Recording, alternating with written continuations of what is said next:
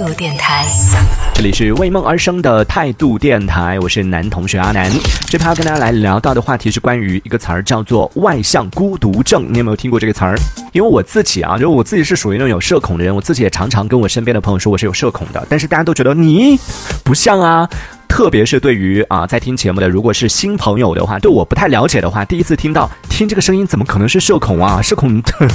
社恐有专属的声音啊！而且我身边有很多这种朋友，相信每个人身边都有，甚至此时此刻正在收听节目的朋友，可能你自己就是这样的人，就在人前，在别人看来，你就是属于那种很开朗的、很乐观的、很活泼的那种类型，但是他自己其实是非常抵触社交这件事情，因为在和别人交往的时候、打交道的时候，就会让他觉得非常的累。你会不会有这样的感觉？然后身边的人都觉得不理解，天哪，你简直就是一朵交际花。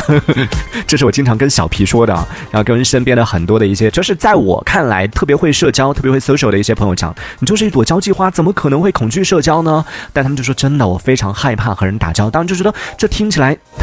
好不真诚哦。所以呢，在网上就有这样的一个词儿，叫做外向孤独症。其实，在专业的这个心理医生也是给出来说，其实，在心理学上虽然没有一个专门的词叫做外向孤独症，这在心理学上是没有专门的名词，这是网络上大家总结出来的一个词。但是呢，这种心理其实在心理学上是有的，因为心理学上一般会把人的性格分为三种，就我们比较熟悉的，像外向的人、内向的人，还有一种是中间的，处于外向和内向中间地带的这样的一个性格。那心理医生呢，也是总结出来了一些在和平时的一些病例在打交道的过程当中，就这一类人经常会遇到的一些情况。在听节目的朋友可以来自动对号入座，看一下你自己有没有具备这样的一些行为或者说特征。其中一共有七条，看看你中了几条啊？第一个就是别人都觉得你是一个活泼开朗、外向的人，但是你却觉得自己是一个内向的人。就我们在刚刚说到的，你希望给别人留下的印象，或者说你自己给自己的自我定位和别人对你的评价之间可能会有一些出入。别人可能会觉得你是一个很开朗的人，但是你自己又会觉得我是一个内向的人。再或者说，别人觉得你是一个很内向的人，但你觉得啊，我已经努力的表现得很开朗啦，也会有这种情况啊。第二呢，就在社交场合当中，你能够自然的抛段子或者是接梗，也就是别人讲什么话你都能够接得上，而且总是能够把气氛带到最高点，甚至可以瞬间成为大家关注的焦点，就像小皮一样，社交能力真的是一级棒。但是当这个聚会结束之后呢，你经常会觉得啊，好累啊，就这个疲惫不是因为跳舞跳的累，然后讲。笑话讲讲的累，而是因为和人相处的这种社交，社交这件事情让你觉得非常心累。第三呢，就是在别人的眼中，你的朋友圈很大，就我刚刚讲的交际花嘛，哇，觉得我身边就有这样的一个朋友啊，就阿军，我们之前 V 八同乐会另外一档节目当中的阿军，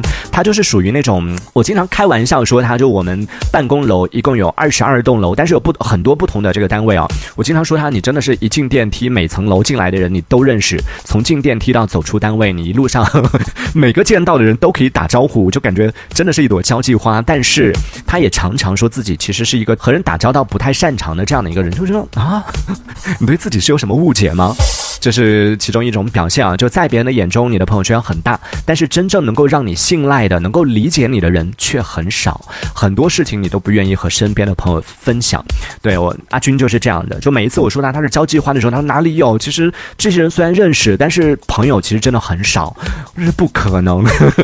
你知道那个微信里边，微信好友有一万，我不知道能不能加到一万人，至少五千吧。有五千微信好友的人，他跟你说我的好朋友不到五个人，你信吗？有可能啊，有可能有这样。的情况，第四呢，就是一冷场，你就会觉得尴尬至极，你的尴尬癌就会发作，总想要找一点什么话题来调节气氛，或者是引起大家的注意力。怕尴尬这件事情，其实我也有，就是当冷场的时候，特别是我比较重要的，如果是比如说去参加别人的局，然后大家都没有注意到我的话，我倒无所谓。但是如果是比如说像上次我们的听友聚会的这种情况，冷场下来的话，哇，我真的好紧张啊，感觉好像就是我的责任。你看，都是你，所以这种时候我就会。努力的想要找一些话题，但是我不太擅长做这件事情啊。第五点就是你不太喜欢和别人起冲突，如果意见不一致的时候，你宁可对自己的想法保持沉默。对，你是这样的人吗？你会把自己的想法就让它烂在肚子里都不讲出来，为了不和别人发生冲突，然后让表现出来表面的和平，然后把自己的一些真实的想法憋在内心里边，然后去赞同别人。第六点呢，就是你很容易能够猜到别人的想法和感受，即便是那些在社交当中看起来比较边缘的人，你也能够对他感同身受。哎，这点就想到了我们之前听友聚会当中的 风轩同学，应该就是这样的，就很其实就懂得察言观色，一般懂得察言观。观色的人，在社交当中，在这种交际当中，其实都是属于那种照顾到每个人的感受的这种类型。在生活当中，有一些人他属于那种虽然看起来很会社交，但是在比如说有一个局，在这个饭局当中，有一些比较边缘的、比较话少的这样的一些人，他们看起来很会社交的那个人，可能不太会照顾得到那些处于角落当中的沉默者。这种其实我觉得不是很好的 一种表现啊，还是尽量的去照顾到每个人。虽然说这个过程会比较辛苦啊，这可能也是就大家会觉得社交累的一个原因，因为很多时候你要去照顾到很多人的感受，照顾到每个人的感受，就会让自己觉得非常的累。最后一点呢，就是你明明对社交是有一点焦虑和回避的，但是一旦进入到社交场合之后，你立马又会给自己打鸡血，看似元气满满的投入到人群当中。这样的七点对照一下，看看你自己满足了几点呢？